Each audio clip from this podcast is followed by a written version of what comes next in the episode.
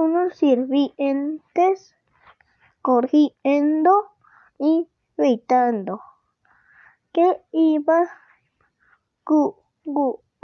era y que unos enemigos los invadían, los, los invadían. Y toda esa noche lo trajeron de ira de arriba para abajo diciendo que se le peleaban unos con otros hasta que por fin dijeron que iba ganar y dejaron dormir al pobre Sancho. Dejaron a dormir al pobre Sancho. Al día siguiente se despertó, se vistió y sin decir una palabra se fue al establo y empezó empezó a besar a su burrito mientras él le ponía la montura. El médico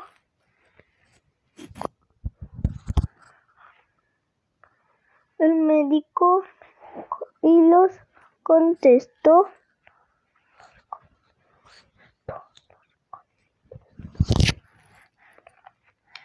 y los contestó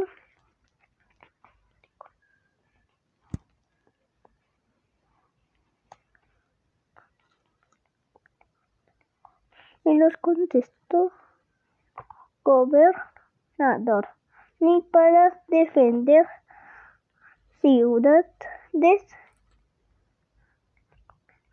médico y los consejeros los, los siguieron y cuando vieron que Sancho quería irse trataron de convencerlo de que se quedara. Déjenme ir yo no soy no yo no nací para ser gobernador ni para defender ciudades. Llegué sin dinero y me voy sin dinero voy sin dinero. Así que nadie puede reprocharme.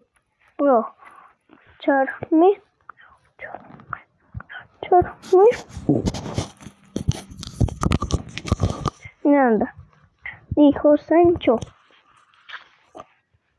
muy serio. Los consejos, los consejeros y los médicos lo dejaron partir. Bueno, antes lo abrazaron y le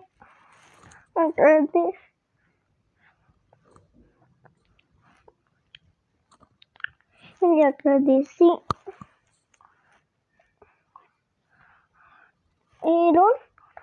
Sus consejos, pues finalmente iba siendo el mejor gobernador que iban teniendo.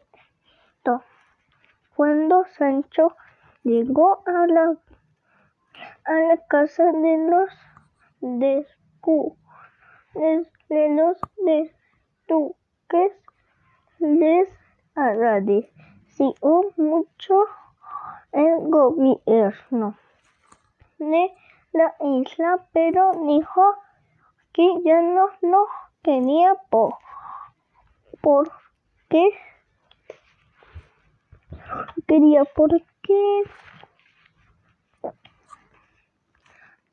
y, había muchos problemas. Los duques estuvieron de acuerdo y a los pocos días Don Quijote y Sancho que estaban muy contentos de haberse reunido nuevamente. Continuó. A con su camino con su camino con su camino con su camino. Después de algunas semanas llegaron hasta el mar y un día que Don Quijote salió a, pase, a pasear a la playa, vio que se acercaba un en su escudo cuando estuvo cerca el caballo llegó le dijo soy yo soy el caballero de la blanca luna. Vengo a, a pelear contigo y a obligarte a decir que mi dama es mucho más bella que tú ves. Me, a, me ahorras tras horas tras el trabajo de renotarte, pero si peleas y yo gano, tú deberás regresar a tu casa y quedarte ahí por un año, le dijo el caballero de Blanca Luna. Estoy seguro de que nunca has visto a Dulcinea, pues si la conocieras, sabías que no hay mujer más hermosa que ella en todo el mundo. Acertó el desafío.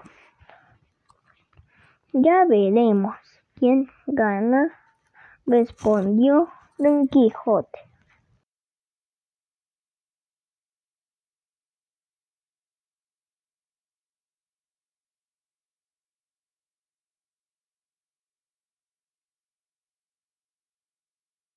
Así los dos empezaron a batallar, a batalla se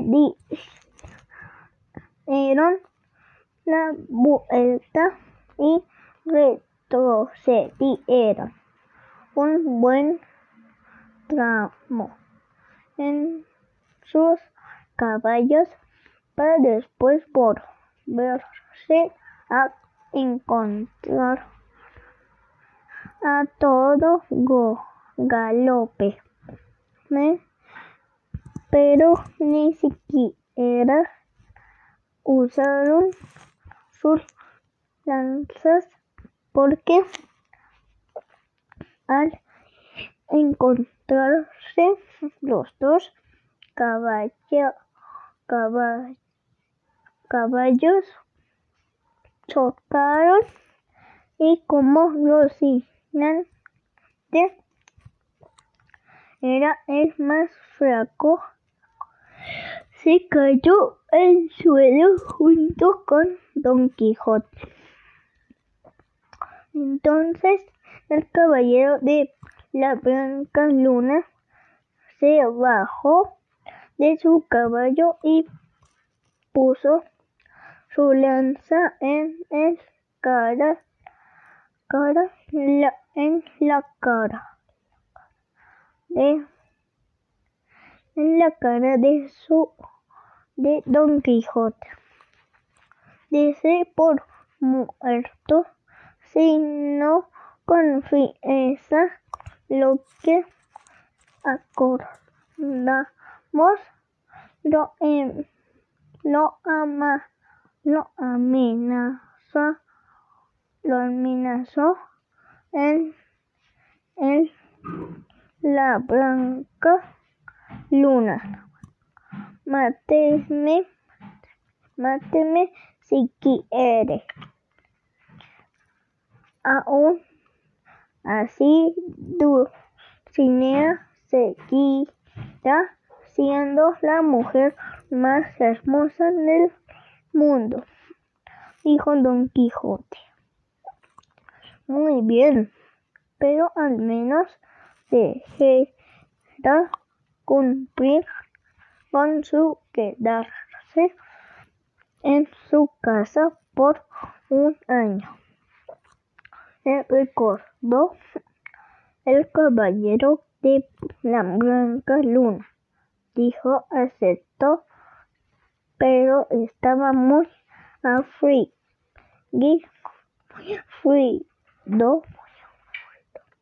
por haber sido vencido. De ese modo, y se fue poniendo a cada vez más y más triste. Pero ¿quién era el caballero de la blanca luna? Pues resulta, pues resulta. ¡Papá! Mm, nada. Ser Sansón Carrasco, que ya voy hasta aquí. Nada. Carrasco que no se daba por vencido ya que había planeado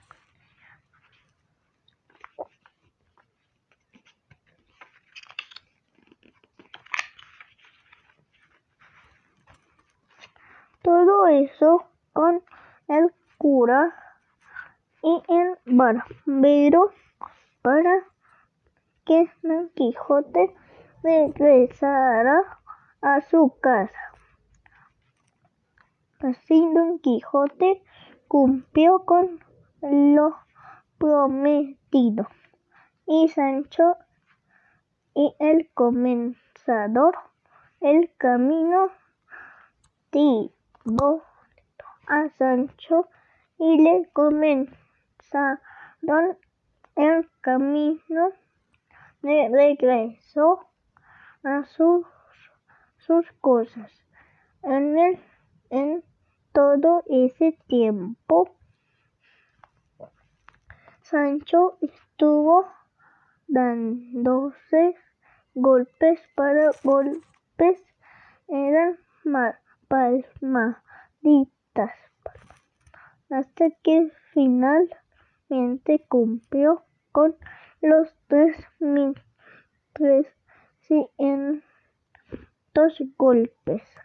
Y supi y y supuestamente Dulcinea ya se había desencantado. Don Quijote y Sancho llegaron al pueblo y a la entrada de la entrada se encontraron con Sansón Carrasco y con el cura quienes corrieron a abrazarnos. Así y si todos, todos entraron al que pueblo y se quedó y se fue directo a la a la casa de Don Quijote. Estamos bien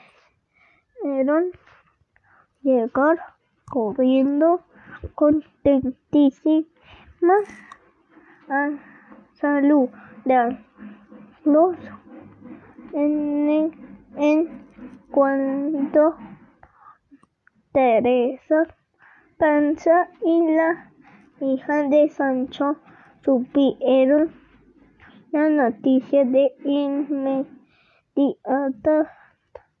inmediato fue por él y se lo llevaron a su casa.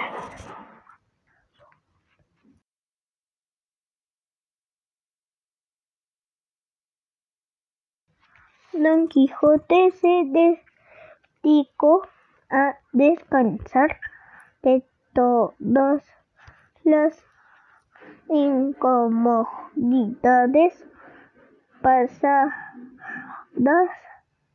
en su viaje, pero el caso fue que se enfrentó de fiebre, seguramente por su depresión al saber vencido a por otro caballero. Todos amigos lo acompañaban y llamaron al doctor, quien dijo que Don Quijote le quedaban pocos días de vida. La sobrina, la sirvienta y Sancho se pusieron a llorar, pero Don Quijote aceptó su enfermedad y después de dormir algunas horas se despertó, llamó a todos y les dijo, ya estoy curado. Y entiendo que ese que he sido un poco al creer en los libros que caballerías ganó tan tarde, pues estoy a punto de morir.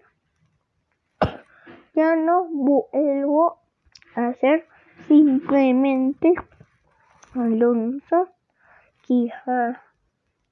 No Me alegra que todos mis amigos estén aquí. A todos les costó mucho trabajo.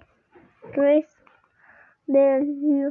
de alegrarse de que ya no estuviera loco.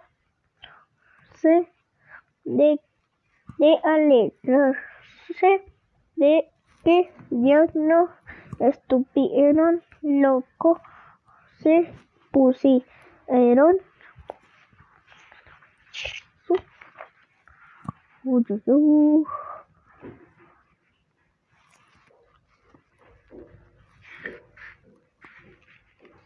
su estamento dejando de una parte a Sancho, otra a su sirvienta y a la mayoría de sus pocas pertenencias a su sobrina y a los pocos días murió con mucha paz su sobrina y sus amigos lloraron mucho y en y en su tumba mandaron poner un um, con estas palabras. Ya sé, ya sé aquí un noble y valiente caballero que murió cuento y volvió loco. Fin.